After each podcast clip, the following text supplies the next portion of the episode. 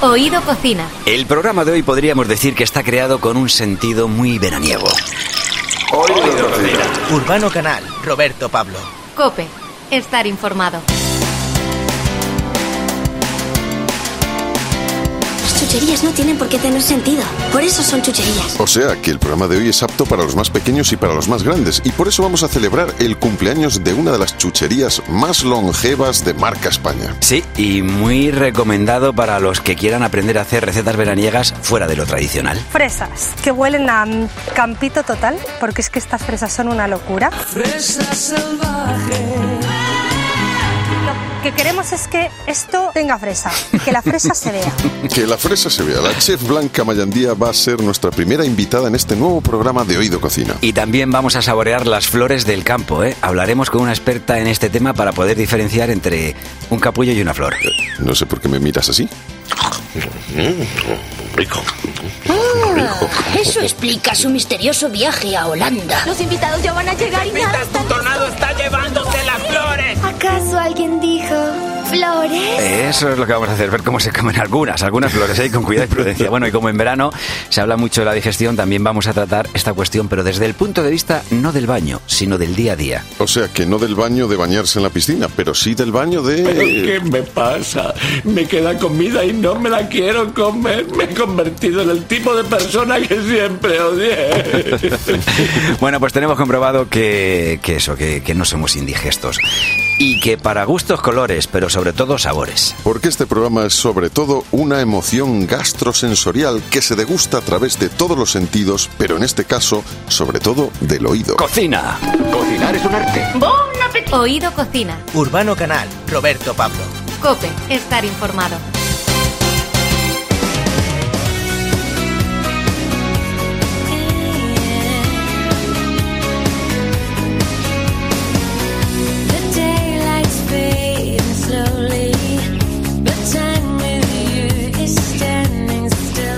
En este programa somos muy de producto y cocina de temporada. Sabemos que es la mejor forma de disfrutar de las delicias que nos ofrece la naturaleza, además de ser una buena manera de contribuir al respeto por el medio ambiente. A mí me gusta que sea respetuoso. con el medio Eh, ambiente. yo siempre. Bueno, y no cabe ninguna duda de que estamos en temporada de verano.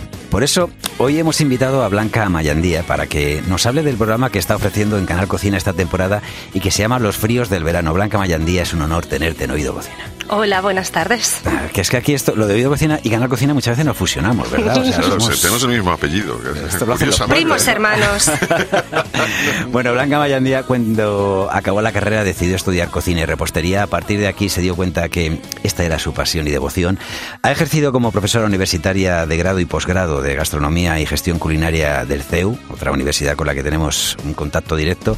Actualmente imparte clases tanto a aficionados como a profesionales del sector en la hostelería y coordina el Madrid Gastronomic International Center Magic eh, la primera facultad pública de gastronomía en España la Universidad Rey Juan Carlos. ¿En qué momento descubres que te quieres dedicar a esto de la cocina, que quieres ser chef? ¿En qué momento descubro que lo de la criminología muy bien, pero...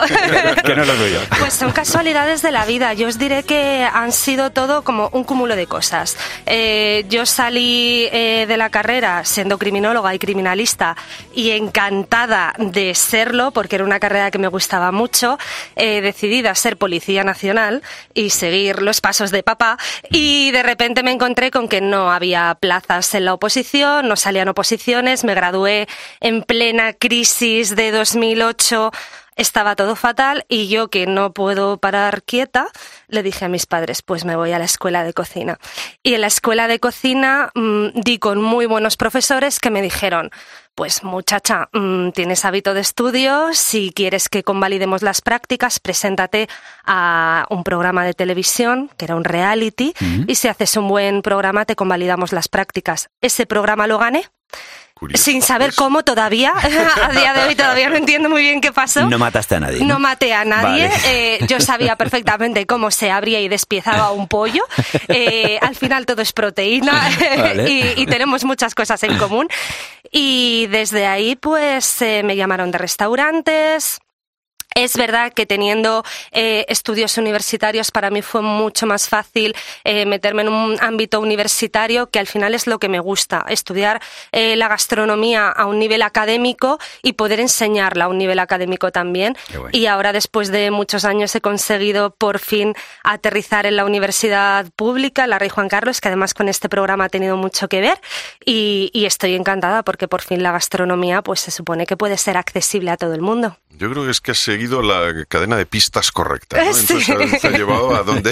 a No dónde sé, tenías yo todavía no sé lo que ha pasado. Eh, mm, intento pensar un poco y sigo sin, sin ser muy consciente de qué ha pasado para que yo a día de hoy esté aquí y no recogiendo huellas de la escena de un crimen. Bueno, en Canal Cocina de momento te hemos visto elaborando todo tipo de platos, siempre con pues, arte y estilo, muy personal, pero didáctico y fácil de seguir. Eh, En esta época donde el calor toma protagonismo, hay a quien le apetece cocinar menos. Pero tú estás demostrando que en casa también se pueden hacer cosas muy ricas saliendo de la típica ensalada de siempre. ¿Qué productos son los que elaboras en los fríos del verano? Ese nombre que es tan, eh, bueno, es Sí, tan llama la atención. contradictorio, paradójico, sí, sí. ¿no? Eh, son los fríos del verano porque todo lo que elaboro se termina comiendo frío. Sí. Había cosas que eran muy importantes, como que Eso las pasa en mi casa, yo hasta ni hasta que nos sentamos todos en la cocina, ya ya está todo frío. Perdona que te Nada, nada, si es que es verdad, la idea es que la gente pueda cocinar en casa. A ver, el verano está un poco para relajarse Sí. y para despreocuparse. A los locos a los que nos gusta mucho cocinar, nos da igual enmarronarnos porque yo soy de las que prefieren no ir a la playa y se queda en casa cocinando para 12. Y soy feliz. Y no va a cambiar eso. Pero entiendo que no todo el mundo está tan loco como yo.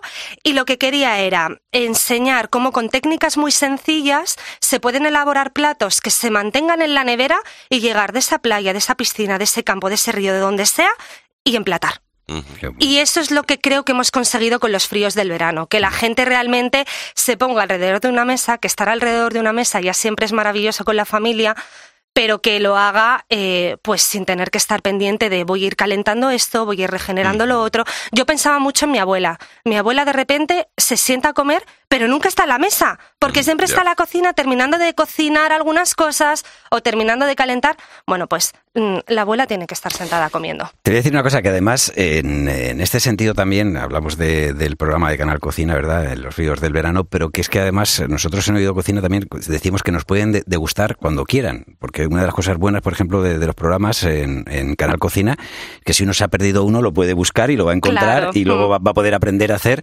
Vamos a entrar directamente eso en, en alguna de las recetas que haces. El gazpacho es uno de los platos estrellas del verano, o sea, está sopa Sí. o puré, como nos decían hace Y además poquito. gazpacho de todo ya. Eh, Por, por eso te digo, desde hace un tiempo hemos descubierto que además del tradicional hay otras opciones. Enséñanos, dinos ahora a realiza- a realizar la, la estructura ¿no? de, de alguna de estas recetas eh, de forma sencilla. O sea, algo que no sea al final que digas, bueno, yo esto no lo voy a tener nunca en mi nevera Claro. o en mi casa. Dinos algún tipo de, así de gazpacho de, de purecito o de sopa que podamos hacer que no sea muy complicado. A ver, la cosa está en qué tengo en la nevera y según lo que yo tenga en la nevera lo voy a triturar y voy a ver qué pasa. Nos pueden suceder dos cosas, que de repente salga como una sopa rota porque tenemos como mucha fibra en el producto, pues si ponemos zanahoria y, y manzana verde en una crema se nos va a quedar como rota y medio fea. De ahí está pues la técnica del gazpacho de incorporar un buen aceite o incluso pan para que se integre todo o en el salmorejo o en el ajo blanco que también se incorpore ese pan. Lo que hay que hacer es probar. Yo hago un gazpacho verde, por ejemplo, en este programa, en los fríos del verano, que un día me salió porque lo que tenía era tomate raf, que quedaba muy verde, quedaba un verde horroroso y dije voy a potenciar el verde porque esto es un espanto y sabéis que también se come por los ojos y entonces incorporé aguacate. Como el aguacate es graso, conseguí que se emulsionara muy bien esa sopa y la verdad es que queda un gazpacho verde con ese sabor a gazpacho, a cebolla, a pepino, a ajo, a tomate, pero con ese algo detrás, que en este caso es el aguacate, aguacate, que lo suaviza un poquito y que hace que, bueno, que tenga una cosa diferente. Al final el gazpacho es el gazpacho. Está claro. Cada uno lo hace en su casa un poco como quiere, ¿eh? Y se puede Sí, llamar sí. gazpacho. Pero, pero bueno, la- es ir cambiando y es ir adaptándose a lo que tenemos en la nevera. De todas maneras, de vez en cuando hay que, o sea, nosotros que nos gusta esto de romper y de construir y tal, ser un poquito tradicionalista en algunas cosas está bien. Porque Sí. dices, o por lo menos que avisen, ¿no? O sea, porque tú estás comentando este tipo de gazpacho, que es que hay, sobre todo en las bodas últimamente, y así dicen gazpacho de sandía con no sé qué. Y acá dice, bueno, llámalo como quiera, pero esto no tiene al final ni tomate, ni, ni no, cebolla, no, no, no, no. Tiene que ser la base de la receta tradicional y luego que le des un toque de algo. Claro, y a mí me parece fenomenal el gazpacho de sandía si la sandía realmente está aportando algo. O sea, si añades algo que no aporta, pues en este caso la cremosidad del aguacate, por ejemplo, que os decía, no tiene sentido que lo incorpores. Tiene mucho sentido que sustituyas, por ejemplo, el pan de un salmorejo, si hay alguien celíaco, por mango. Mm, porque vas a conseguir esa emulsión de nuevo, que se quede muy suave y evitas poner un ingrediente que quizá no pueda comer todo el mundo. Pues, Las claro. cosas con sentido se justifican. Bueno. Cuando empezamos a poner cosas ahí que ya ni... eh, ah, de aquella mm, manera, ya no pues, sabemos. eh, Eso es sopa de estudiantes. De todo lo que ha sobrado durante la semana se echa. Efectivamente, pues como las salsas de la pasta. eh, Esto es Claro, así, sí, eh, sí, efectivamente. Bueno, eh, estábamos hablando de- del verano, eh, de que pues, eh, en verano todo el mundo pues, nos pasamos un- algunas horas más al día en la calle, porque pues eso, bueno, eh, te vas a dar un paseo, vas a tomar el vermú, vas a lo que sea, y luego llegas a casa y de repente está todo por hacer en la cocina cocina. ¿Qué es lo interesante tener en el frigorífico para poder hacernos eso, una, una comida que salga rápida y venga, la preparamos y en un momento estamos todos comiendo? ¿Qué, Pues, qué- qué ingredientes? Es que yo creo que es eso, además de tirar de las sopas, Mm. eh, y además sopas caseras, que abres la nevera, de repente ha decantado, tienes la parte del agua, va, bueno, se remueve, no pasa nada, se regenera y queda maravillosa. Yo soy muy fan de hacer como mis propios embutidos y fiambres. Eh, lo que he hecho también, por ejemplo, en los fríos del verano ha sido una pechuga de pollo o una pechuga de pavo. La meto en una salmuera que además luego va a conseguir que se quede más jugosa esa pieza de carne, que absorba esa sal un poco por osmosis y que consigamos que sea una pieza mucho más rica. Se asa o se cuece envuelta en un film y se va tirando de ella como si fuera un fiambre. El frío nos va a ayudar a, a- a, pues eso, a que se mantenga durante más tiempo y también esa salmuera.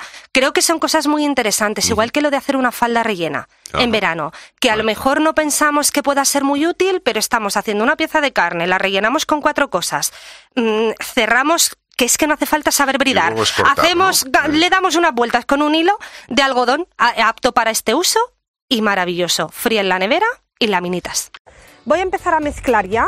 La manteca de cerdo mejor que esté a temperatura ambiente. Podéis poner aceite, pero es verdad que lo lógico cuando cocinamos con cerdo es utilizar manteca y además nos va a quedar mucho más jugosito. Bueno, con la manteca es espectacular. Y voy a poner bien de pimienta negra para que esto esté muy bueno y sal. Lo que quiero es hacer platos muy ricos. Voy a por el siguiente ingrediente, que en este caso es la mostaza y para adentro. A mí me gusta siempre utilizar una mostaza de grano, de estas tipo la antigua. Me da así como buen rollito. Me parece que las cosas que tengan mostaza en grano, no sé, como que tienen un Das más muy buen claro. rollito, Blanca. Das muy buen rollito. Yo, antes, yo soy muy fan, yo lo reconozco. o sea, a mí me encanta eh, ver la televisión y cada vez eh, yo creo que la mayoría nos hemos ido un poco a- al final, a- tenemos muchas plataformas pues a seleccionar lo que queremos ver y a los que nos gusta la gastronomía, pues Canal Cocina es algo que nos aporta muchísimo, sobre todo para aprender y luego sorprender, ¿no? Cuando viene alguien, cuando viene alguien a casa. Y lo ha dicho antes eh, Urbano, yo creo que mejor no se podía definir, que eres muy didáctica y aportas sencillez, ¿no? A cosas que dices, yo esto no me atrevería a hacerlo y sin embargo luego se te ve hacer algo a ti. Otra cosa es el resultado. El resultado sale, yo lo he comprobado. Hay muchísima gente luego por redes que me manda las fotos de los platos que yo hago, que es algo que cuando te pasa alucinas, porque de repente dices, ostras, es que lo que he hecho lo está haciendo la gente de verdad, que al final es en lo que consiste el programa, Le ¿no? pone filtros. Le pone filtros. No, pero me parece súper interesante que la gente diga, oye, lo he hecho y ha salido bien. Y yo antes de ser cocinera era muy usuaria de Canal Cocina. O sea, Canal Cocina tiene veintipico años ya, no sé si veintidós años. A mí me han castigado sin ver Canal Cocina por sacar malas Qué notas. bueno. No me castigaban sin dibujos porque mm, lo que veía era Canal Cocina. Y, y- y el día que yo entré a trabajar en Canal Cocina y a grabar programas con Canal Cocina, dije, ostras, es que estoy al otro lado, fuerte. Qué fuerte. Oye, ¿qué es lo que más te gusta en general ya, aparte de, evidentemente, en el verano, pero eh, ¿cuál sería tu plato preferido? Pues es que yo me voy mucho como a la cocina mediterránea de mi tierra, que es Menorca, y pues a platos, pues eso, lo mismo, muy frescos, muy con sabor a toda la vida, muy con sabor a lo que hace mi abuela y a lo que hacía mi bisabuela, pues esa pieza de carne que se asa, que se le pone manteca, porque además es algo, por ejemplo, muy típico en Menorca, para conservarla incluso más tiempo y que está en la nevera. Y comiéndote la fría de la nevera, tiene sabor y está buena. Y te la metes en un bocadillo. Eso es lo que me apasiona, eso es lo que está buenísimo. Son platos que, que son eso, como intercambiables, que son eh, eh, pues, se pueden utilizar de distintas formas, lo dices, tener ahí, cortas unas lonchas, le pones un poquito de, de mayonesa o un aceite o no sé Mm, eso qué, es. en unos La panes. que no falte. La mayonesa, sí. La mayonesa hecha en casa, y eso, eso sí, con cuidado, porque en verano Eso hay que tener es. mucho cuidado Sí, con sí, también aprovechando que encima estábamos grabando en la Universidad Rey Juan Carlos, que estábamos en un ambiente muy académico, aprovechando que por fin tenemos gastronomía en la universidad pública, he querido ser incluso más académica eh, todavía y hablar de trucos que son muy importantes en verano, teniendo en cuenta las temperaturas que tenemos, que, está, que son incompatibles con la vida prácticamente, y, y enseñar a hacer maonesas pues que quizá no tengan huevo eh, crudo, ya a lo mejor académicamente no se le puede llamar una maonesa, pero tirar por una maonesa con un huevo cocido o por una lactonesa con leche, que las leches que compramos son UHT, de estas ultra pasteurizadas, si no tienen tanto peligro, y alternativas de salsas que no nos van a suponer un problema, ¿no? Igual que el tema de cocinar eh, pescados o no, dejarlos crudos. Yo ahora encima que estoy embarazada, que lo pasé fatal grabando. Enhorabuena. Gracias. Yo sabía que estaba embarazada y yo veía un plato con pescado crudo y yo decía, no me puedo creer que no me vaya a poder comer esto. Claro. Y lo pasaba muy mal y luego pensaba, pues mira qué bien me viene para justificar después. Ojo, cuidado con las congelaciones del pescado, cuidado con los congeladores de casa, Mm. controlad que estén a menos 23, menos 24 grados y más en verano. ¿Qué Pues tal esas se lleva lo del jamón también mal, no? Pues he pasado la toxoplasmosis Sí. porque como buena Ajá. cocinera que ha tocado y besado a todos los animales del mundo, he cogido la toxoplasmosis en algún momento de mi vida, así que estoy comiendo longaniza seca y Bueno, jamón lo que qué quiero. bien, Pescado crudo no, porque la listeria ya es otra cosa. Te digo una cosa también, Blanca. Con las temperaturas que hemos tenido en algunos momentos este verano, tenéis que empezar ya también a elaborar productos que no necesiten, y sabiendo cómo está todo con lo del gas, la energía y tal, Mm.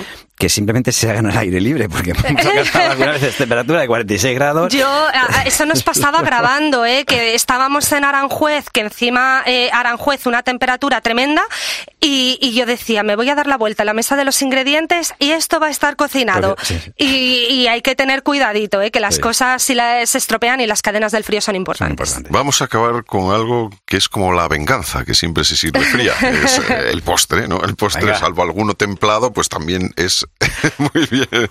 Nos viene muy bien el postre. Con un postre que sea fácil de hacer y resultón para poner en estos días. Pues mira, yo aprovechando que estábamos en Aranjuez, en el campus de Aranjuez, quería utilizar producto de la huerta de Aranjuez y evidentemente me tiré a las fresas, las fresas de Aranjuez que son maravillosas. Fresa tipo fresón. La fresita de Aranjuez dura segundo y medio, está maravillosa, pero no la utilicé. Y entonces hice una tarta, por ejemplo, de fresas, muy fácil de hacer porque la gente también cumple años en Claro que sí. verano. eh, y luego quise dar truquitos para poder hacer helados. Ah. Que en casa van a cristalizar un poco, no pasa nada, pero helados de los de toda la vida, con su natita. No hace falta que tengan plátano congelado todos. ¿Eres de Madrid o eres de Menorca? A ver. No, a ver, yo en tengo Madrid. el corazón dividido. eh, mm, para el fútbol soy muy de Madrid. ¿Vale? eh, y yo luego, a mí cuando me, mi arraigo está en Menorca. Tenías cara de ser del Atlético del Rayo, lo sabíamos. Sí, verdad, totalmente. Que no me quiten el carnet del Madrid, por favor. Blanca Mayandía, muchísimas gracias por habernos acompañado en Oído Cocina, Los Fríos del Verano, el eh, programa que podemos ver durante todo este veranito y refrescarnos mientras y disfrutar mientras que comemos. Muchas gracias. Que paséis un buen verano y comáis muy bien. Oído Cocina. Urbano Canal, Roberto Pablo. Cope. Estar informado. Este programa es una ensaladilla de contenidos.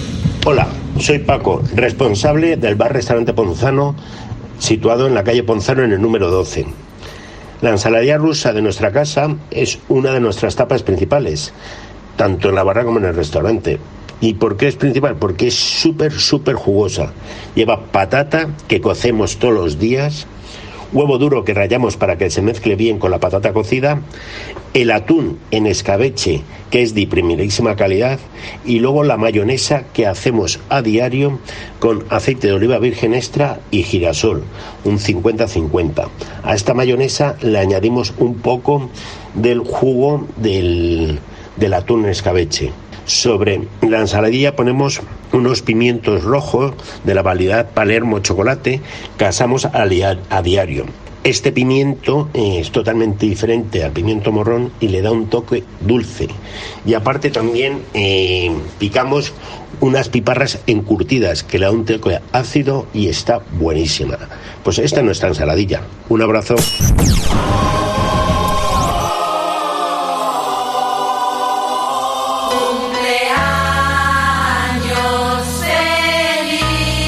Bueno, es que en Oído Cocina nos gusta felicitar a las empresas o personas relacionadas con la gastronomía que cumplen años. Y hoy, por lo que me has dicho, nos acordamos de una compañía española que cumple 40 años siendo todo un referente. Urbano, te propongo que adivines a quién nos referimos. Acepto el reto. Ya sabes que yo he acertado dos veces que me ibas a regalar el día de mi cumpleaños. O sea, nada de nada. Qué rencoroso eres. Verde, amarillo, marrón. Eh, Pues amarillo, azul, rojo. el blanco. ¿Y cuál nos falta? ¿Naranja? No, verde no hay. Sí que hay verde. ¡Verde! Eh, pues no sé, con esta descripción me imagino que pueden ser o una empresa de tintes con sabores o de, de- yo qué sé, de, de colorines o un semáforo que se ha vuelto loco. Bueno, veo que, que te está costando, pero todo esto te pasa porque hace tiempo que te hiciste mayor y has dejado de imaginar. Vamos con la segunda pista. A ver. A ver, son redondos y de chocolate. Son de muchos colores y están buenísimos. Me lo dan cuando como muy, muy bien. Mm, es una chuche, ¿no? Esto. Tipo de, de bombón, me imagino, algún caramelo. Está claro que a, a los pequeños les gusta, claro. Estás acercando Sí. mucho, sí. Ahora te sí. voy a tararear la canción a ver si aciertas, ¿vale? A ver. Hombre, eh, yo creo que esto es. eh, sí, eh, pim pam, toma la casita. ¡Ay, lo lleva! Y si queréis saber lo que son, son la casita. Casitos. La casita.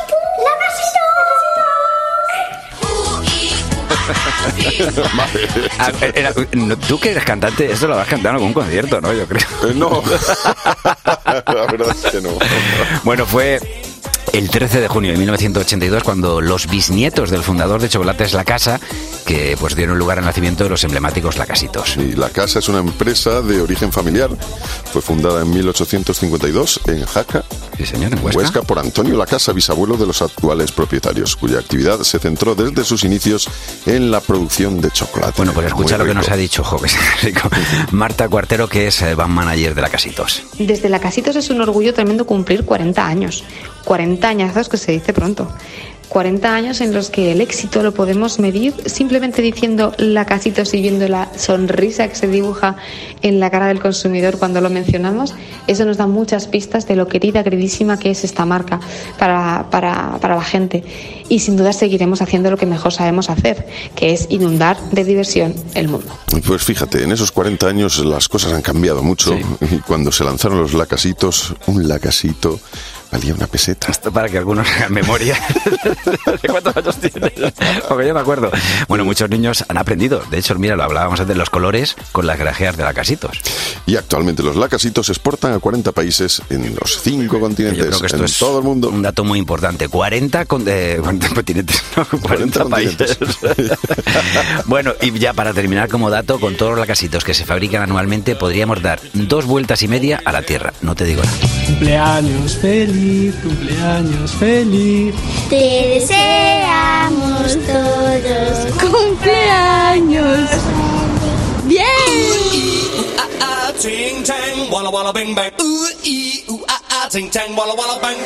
Oído Cocina. Urbano Canal, Roberto Pablo. Cope.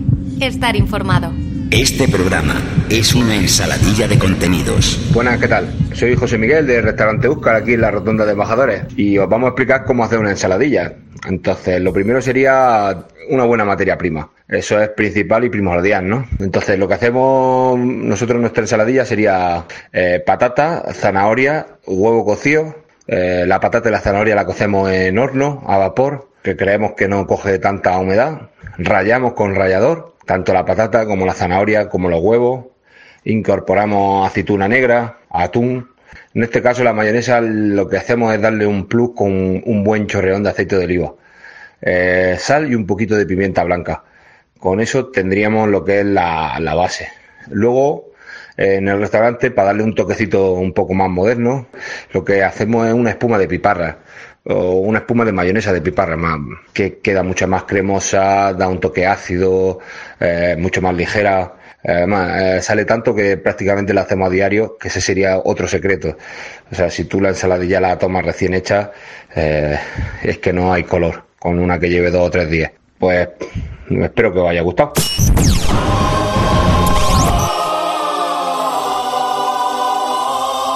Oído Cocina. Urbano Canal, Roberto Pablo. Cope. Estar informado.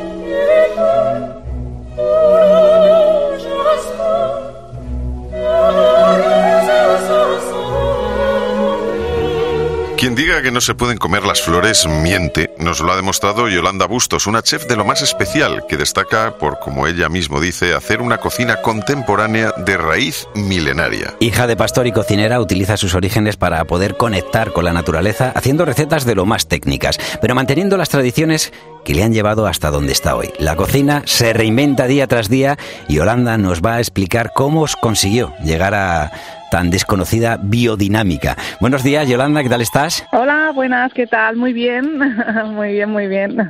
Feliz de estar aquí compartiendo flores eh, en el programa. Eh, encantado, siempre compartir y flores, flores. es fantástico. Para poner en contexto a nuestros oyentes, Yolanda, ¿qué, qué es la biodinámica? Bueno, la biodinámica es la que respeta la vida de los ingredientes, o sea, que trabajo con ingredientes que están, que son frescos, que están, ah, que están cultivados de manera ecológica, pero que además ah, han estado plantados, pues siguiendo, pues los ciclos lunares y, eh, también recolectado, recolectados, pues dependiendo de su ah, estado de maduración, siempre respetando también, pues esas constelaciones que son las que dan más energía al fruto, la flor, la, la raíz, ¿no? Dependiendo de, de, de estas constelaciones, pero al final es es una es una mm, ciencia que ya está inventada, que es seguir el calendario de- del país, el calendario del agricultor. Ese almanaque donde venían todas las lunas y donde nos decían, pues mira, estamos en luna creciente, en luna menguante y se va a hacer esto y se va a hacer lo otro. No, los trabajos estaban organizados según los ciclos de la Sí, luna y sí, sí, sí. funcionaban. ¿no? Oye, ¿No? tengo, Era tengo entendido, Yolanda, que además de cocinera te consideras alquimista. Explícanos a qué se debe. A ver. Bueno, estos son todo de etiquetas que te van poniendo a medida que vas haciendo, que vas trabajando, pues te van a, te van saliendo, ¿no? Así. Pero alquimista, la, la alquimia viene un poquito definida por esta, esta, este don de saber, pues, unir, ah, pues, no sé, pues dos ingredientes que cada uno tiene su vida, su personalidad y, en ca- y cuando los unes, pues creas algo nuevo, ¿no? Algo mágico. Y la unión de distintos ingredientes, yo sobre todo en temas botánicos, donde ah, utilizo, pues, am, hago, bueno, muchas, mu- muchas brebajes y muchas ah, conservas y, y condimentos. O sea, que eres un flores. druida, eres un druida, ¿no? Es un poco eso, quizás. Cocinar con Es flores, eh, poquito, Yolanda, no, no es, no es lo más frecuente cocinar con flores, aunque cada vez vemos más su introducción como ingredientes en la, sobre todo en la alta cocina, ¿no? Pero ¿cuándo y cómo decidiste Sí. tú experimentar con ellas? ¿Siempre tuviste claro que podrían conjugar bien? Sí, mira, de hecho ya veré, hay una semillita que tengo ahí desde pequeña que mi padre pues en el, con el rebaño, yo me estiraba ahí en la hierba también con las ovejas, a ver, ¿y esta por qué se la comen? ¿Y esta por qué no? ¿Y por qué eh, se van ahí a esa hierba alta y la bajita no? ¿no? Toda esta curiosidad desde pequeña me, me, me tenía hipnotizada. Entonces mi madre también con al ser andaluza y también tener mucho hábito en el tema de la recolección silvestre y así, o sea que es algo que desde pequeña siempre me ha interesado mucho. Las flores siempre han estado presentes en, en, en mi casa, tanto en el plato como en medicina, como en muchos ámbitos, ¿no? Pero después en la cocina sí que al principio con el restaurante de mi madre me decía, pues no, no le pongan esta hierbecita y esta flor porque la gente, claro, si no, no, esto lo hemos recogido nosotros del campo, lo comemos nosotros. Y no le ponía tampoco el valor que, que, que hoy día pues la- le hemos dado, ¿no? Entonces pues ahí fue cuando yo me armé un poco con esa misión de decir, pues no, no, todo este saber ah, ah, se tiene que transmitir y tiene que seguir, ¿no? Porque está deliciosa, la flor está, está preciosa y aparte te aporta muchísimo a los platos. Claro, y pero has Y dicho, ahí, has dicho una cosa. Yolanda, que, que este Sí. saber, digo porque es muy importante para quien nos esté escuchando, que ahora no se vaya, porque hasta ahora habíamos oído lo de este sabido todo el agua a los floreros. Ahora sabemos también que no podemos comer las flores, ¿sabes? Pero, pero hay que tener cuidado, ¿eh? Si el agua lleva mucho tiempo, no se bebe, ¿sabes? De florero, y en este caso, las flores hay que tener claro cuáles se pueden y Sí, cuáles no, porque también hay algunas que nos pueden perjudicar, ¿verdad? Hay algunas que son muy tóxicas, o sea que casi, bueno, las drogas todas salen de la naturaleza, la naturaleza nos da a todo, ¿no? Comestibles y también las tóxicas. Entonces, ah, se tiene que saber muy bien para no que, no hayan confusiones, igual que pasa con las setas, que tienes que saber muy bien la especie que, que, recoges, ¿no? Por ejemplo, tenemos a la flor de saúco con la que yo la recojo en el mes de mayo y hago este espumoso de flores fantástico famoso aquí en la zona donde yo vivo y, y pero luego un poquito nada un mes más tarde sale el zambuquillo que luego es otro que es ese es malo ese no lo podemos utilizar no o sea que se parece mucho. Entonces esa es muy bueno que al principio cuando hacemos pues estos paseos recolectores o así pues para enseñar a las especies, identificarlas, saberlas identificar, ir con una guía, ir sobre seguro, sí, porque si no también pues ah, ah, podemos tener el efecto contrario y en lugar de salud intoxicarnos. Pues tenemos una intoxicación que no es deseable, claro que no. Eh, Yolanda Bustos eh, ha, publicado recientemente el libro Cocinar con flores y ahí podemos encontrar todo el saber, este saber eh, milenario que nos quieres transmitir.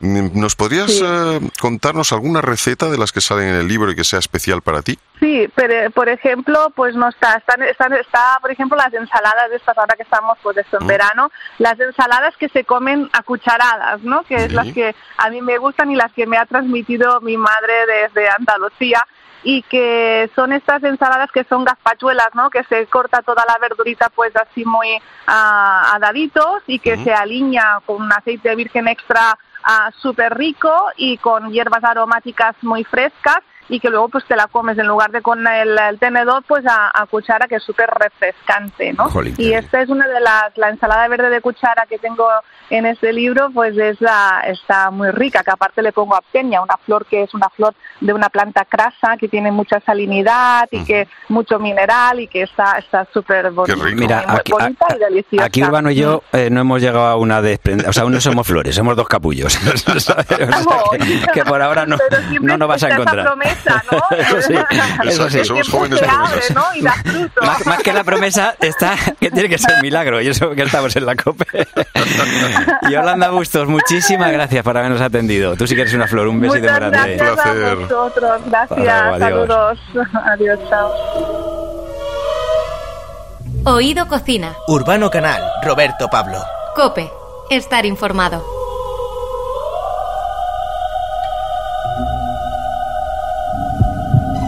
Este programa es una ensaladilla de contenidos. Hola, soy el chef Beltrán Alonso eh, llevo, manejo el restaurante Casa Moris en la Plaza de San Miguel número 5 y vamos a hablar de la ensaladilla. Nuestra ensaladilla es una ensaladilla muy cremosa, una ensaladilla base y muy ligera. La tenemos eh, de tres tipos. Una básica que sería con bonito del norte, le seguiría una ensaladilla con tartar de atún rojo de almadraba, la ensaladilla premium de Casa Mories sería una ensaladilla con tartar de carabineros y caviar iraní. También se le puede añadir esta ensaladilla la mitad tartar de atún rojo de almadraba y la otra mitad con tartar de carabinero y caviar iraní. Y nuestra ensaladilla está hecha a base de patata agria, también eh, con zanahoria, con bonito del norte, huevo cocido y mayonesa aliñado con un aceite de oliva, oliva virgen extra de Dominos, de cosecha, de cosecha temprana. Y espero que, que vengan a probarla. Un saludo.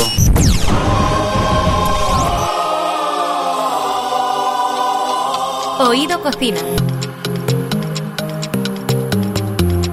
Vivimos una época en la que cada vez nos preocupamos más por el medio ambiente, por cómo nos alimentamos y cómo cuidamos nuestro cuerpo. Por eso es tiempo de preocuparnos por la alimentación sostenible, por evaluar y aplicar nuevas rutinas de alimentación y también cada vez más de empezar a cuidar nuestra salud por el estómago. Bueno, la gente está cada vez más interesada en la alimentación y ahí el consumo de productos naturales es fundamental. Pepe Navarro es el director del Volario Navarro, cadena de tiendas especializadas en alimentación ecológica y natural que tiene 250 años de historia. Nos cuenta cuáles son los productos más solicitados ahora mismo? En la parte del herbolario, uno de los productos que, más se venden eh, son, por ejemplo, productos por, colágeno para la gente que quiere, que quiere de alguna forma, um, tiene algún dolor articular regenerar los cartílagos, incluso para rellenar, cuando ya empezamos a tener una cierta edad que la piel se va quedando un poquito más ajada, este colágeno que hace rellenar y evita un poquito las arrugas. Es uno de los productos que más se venden. Es una dieta, eh, en una dieta equilibrada también es muy importante hacer un buen desayuno. Le preguntamos a Pepe Navarro qué productos son buenos para empezar el día. Puedes tomar mm, por las mañanas cereales porque el, el desayuno es muy importante, pero sobre todo lo que me gustaría dejar claro que, que, que yo creo que la OMS, la Organización Mundial de la Salud, ya tiene recomendaciones muy claras, pues por ejemplo hacer buenos desayunos y a medida que va pasando el día ir disminuyendo la cantidad de comida. Claro que sí, por supuesto también es fundamental acudir a los productos saludables y más respetuosos con el medio ambiente. Elegir productos ecológicos siempre que se pueda es una recomendación básica. Y luego un tema también muy importante de los productos ecológicos es que socialmente son mucho más respetuosos, es decir, los productos ecológicos respetan mucho más al agricultor, respetan mucho más al ganadero porque es la parte más débil del, de la cadena alimentaria. También vivimos una época de calor bastante complicada para dormir. Para aquellos que sufren insomnio, pues es especialmente difícil dormir en estos días. ¿Qué podemos recomendarles para un buen descanso? Uy, pues para dormir tenemos muchísimas cosas. Bien sea también una infusión, o bien sea triptófano, L-teanina, eh, la melatonina, infusiones, gotitas, es decir, tenemos de todo. Lo que nosotros nos caracterizamos también es que personalizamos las recomendaciones. Y lo que hacemos es que dependiendo si alguien no puede dormir porque está muy estresado, si alguien no puede dormir porque tiene trastorno del sueño, cuando vienen con la receta del médico, pues le ayudamos a, a bien, una, una, hacemos una amplia gama de productos que les recomendamos de, entre los que te he comentado. Bueno, pues algo que tenemos un poco descuidado en nuestro país y que a, a, mí me encanta son las especias y que también nos ayudan a mejorar nuestra salud en muchas ocasiones de una forma natural. ¿Cómo pueden las especias dotar de un sabor muy diferencial a los platos? Pues hablamos con Paco López Mira, cocinero de Carmencita, en una empresa centenaria en el sector de las especies. Para sazonar bien un plato hay que tener en cuenta cómo utilizarlas, en qué momento hay que utilizarlas, qué cantidad hay que aportar un caso muy, muy simple. Estoy eh, hirviendo marisco y le puedo aportar un poquito de clavo, un poquito de laurel. Con el punto justo eh, queda y da un sabor muy equilibrado. Algunas especias son antioxidantes, otras son digestivas. Vale, pues sería el comino, el clavo, la, eh, la pimienta, eh, nos ayudaría a favorecer la, la, digestión. Por ejemplo, el jengibre es considerado como un ibuprofeno natural. Eh, nos ayuda a calmar náuseas y, y, los mareos. Vamos a usar alguna en una receta con el cocinero Paco López Mira. Súper sencillo, eh, todos los guisos estilo couscous, se utiliza canela. Se puede utilizar también pues para el shawarma, para marinar todo tipo de carnes, eh, lo suelen utilizar mucho. Llevaría cilantro, comino, pimienta, un poquito de jengibre. Mm, bueno, pues estaba cargado de sabor, siempre en cantidades adecuadas, porque no nos olvidemos de que hasta la especia más usada nos puede estropear un plato si la usamos en exceso. ¿Qué podríamos hacer en este caso? Es una de las cosas que tienen las especias, es un sustitutivo de la sal. Entonces, si no quieres ponerle eh, sal porque eres hipertenso, puedes eh, aportar especias para, darle sabor a, a, esos platos. Se le puede poner comino, eh, pimentón, romero, sabores intensos y que aportar a nuestro plato bastante sabor, mm. sin necesidad de sal. Claro, o sea, aportándole sabor. La, las especias son sustitutivas de la sal, sí. o sea, porque claro, si tú te pasas con la sal o no te viene bien, pues puedes recurrir a eso, echarle un poquito más de pimienta, un poquito más de sabor. Cúrcuma. Llenemos nuestra vida de sabor. Oído Cocina. Urbano Canal, Roberto Pablo. Cope, estar informado.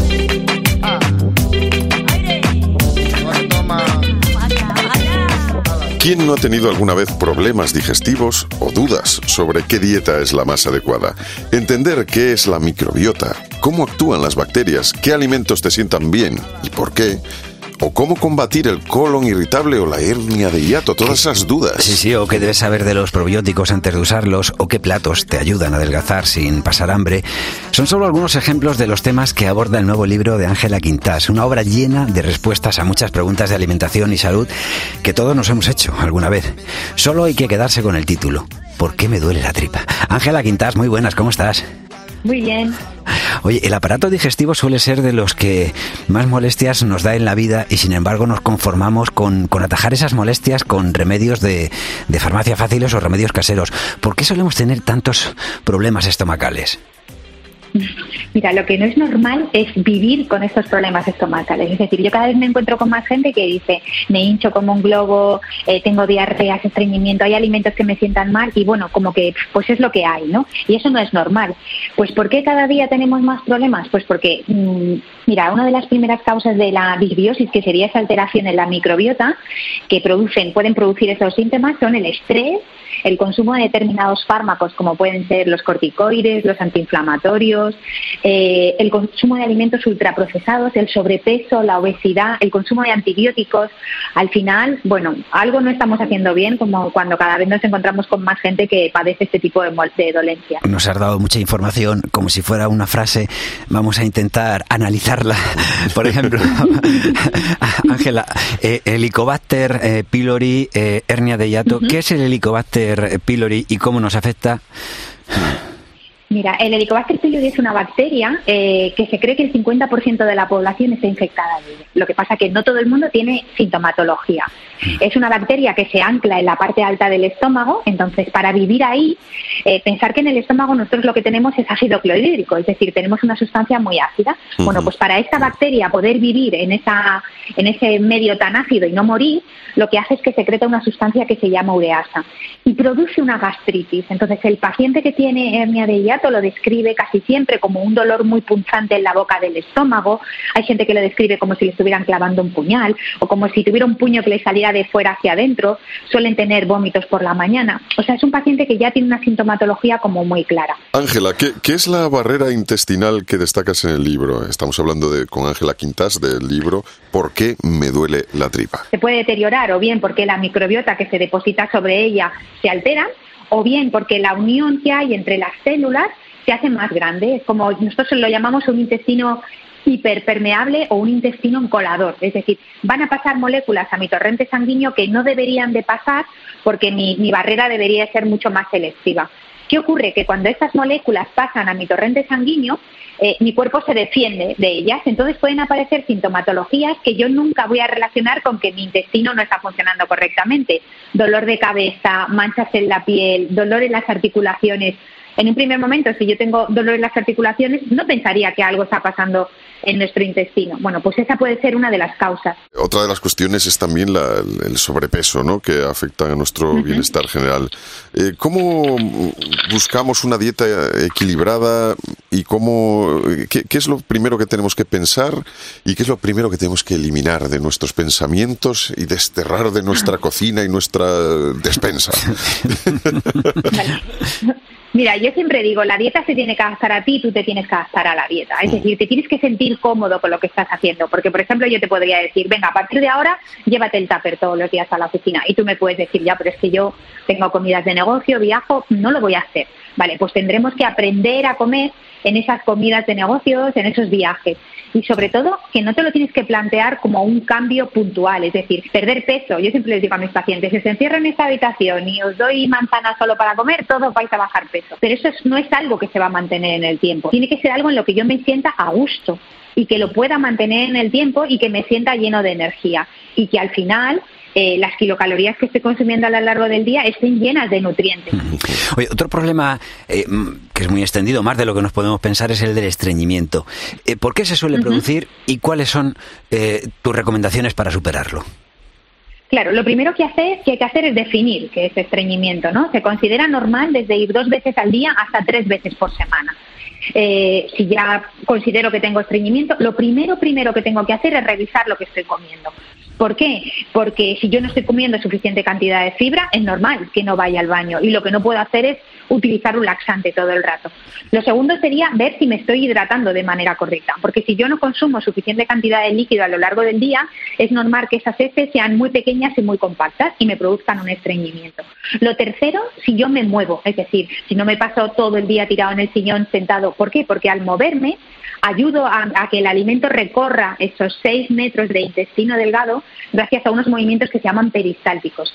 Y si todo eso lo hago bien, y a pesar de eso sigo estando estreñido, entonces ahí sí que tengo que ver, venga, vamos a poner unas cepas probióticas específicas o vamos a poner un mucílago, un formador de mucílago que podrían ser unas semillas de lino o de chía, es decir, ahí sí podemos entrar en un proceso de reparación, pero lo que no puedo hacer es, estoy estreñido, pero es que como fatal, pues normal que estés estreñido, porque si tú no consumes nada de fibra, pero lo que no podemos hacer es tomar un laxante todos los días, porque eso no es la solución. Llegará un momento en el que si yo no me tomo ese laxante, por mí mismo jamás voy a ir al baño de manera natural. Es lógico, es lógico. Claro, que lo primero que tenemos que hacer es identificar eh, qué grado de intolerancia tengo a la lactosa, porque mira, la lactosa es una enzima que todos tenemos y que lo que hace es dividir ese disacárido, que es la lactosa, que está formado por una molécula de glucosa y galactosa. Eh, si yo tengo intolerancia a la lactosa, lo que ocurre es que no secreto suficiente cantidad de esa enzima. ¿Dónde es donde más lactosa encuentro? En la leche de vaca. Pero es cierto que en el proceso de fermentación de esa leche para hacer yogur y para hacer queso, las propias bacterias que hacen esa fermentación producen esta enzima, de tal manera que la concentración, por ejemplo, que yo encuentro en el queso de lactosa es mucho más baja. Y si encima hablamos de otros animales, la oveja es la que menos lactosa tiene. Entonces, ¿por qué me voy a quitar todos los lácteos si realmente yo puedo consumir un queso de oveja o un yogur de oveja, pero lo que no puedo tomar es un vaso de leche de vaca. Entonces ahí es donde tenemos que ver en qué gradiente somos. La alegría que le acabas de dar a esto. a Urbano. O sea, no sabes tú. Y, y, sin embargo, la tristeza para las ovejas, que las van a tener que estar apretando las ubres para sacar leche ahí para, para que no. Vamos a ir dejándote ya, que sabemos que tienes mucho trabajo, consulta. Eh, bueno, estamos hablando, estamos hablando con Ángela Quintas, que es licenciada en Ciencias Químicas y máster en Dietética y Nutrición Humana. Desde hace más de 15 años eh, trabaja y dirige su propia consulta de nutrición, que es, pues, se ha convertido en una de las may- de mayor éxito en, en nuestro país.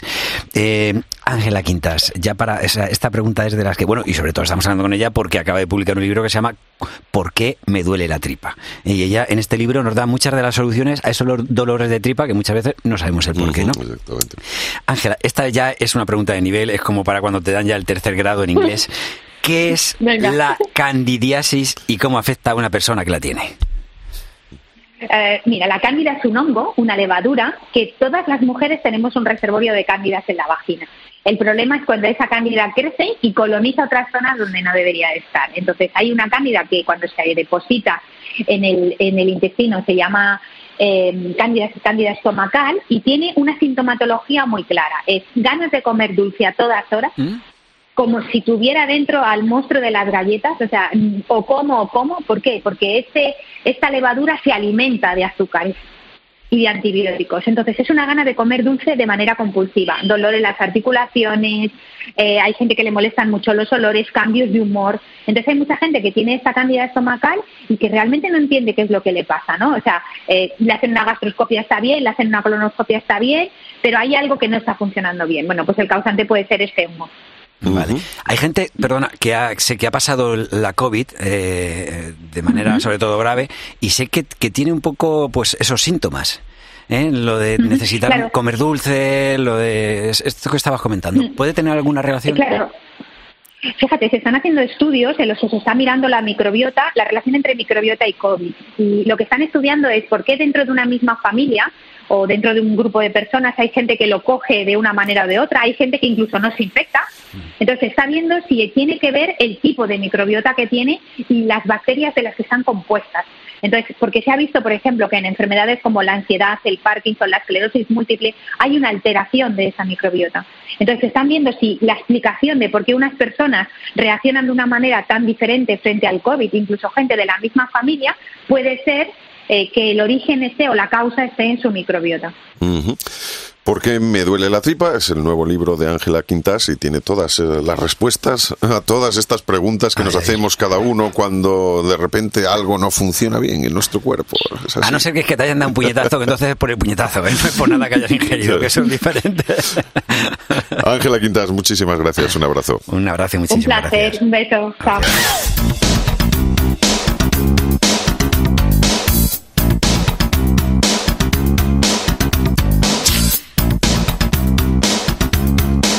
Pues hasta aquí un nuevo programa de Oído Cocina, pero ya estamos elaborando el siguiente. Ha sido un placer como siempre y os esperamos en las redes, en el podcast de cope.es y estamos, os recordamos, estamos en Instagram, en Twitter, en Facebook, ahí nos podéis ver, podéis visitar nuestras aventuras y hacer y ver alguna foto incluso. Y recuerda además que no solo este, sino que puedes recuperar otros muchos programas en los que te aseguro que siempre vas a encontrar historias bastante pues agradables, con sabor, con aroma, porque todo siempre está relacionado con la gastronomía. Os esperamos a todos aquí en Oído Oído Cocina. Yo soy Roberto Pablo. Y yo, Urbano Canal. Y juntos somos Oído, Cocina. Oído Cocina. Urbano Canal, Roberto Pablo. Cope. Estar informado.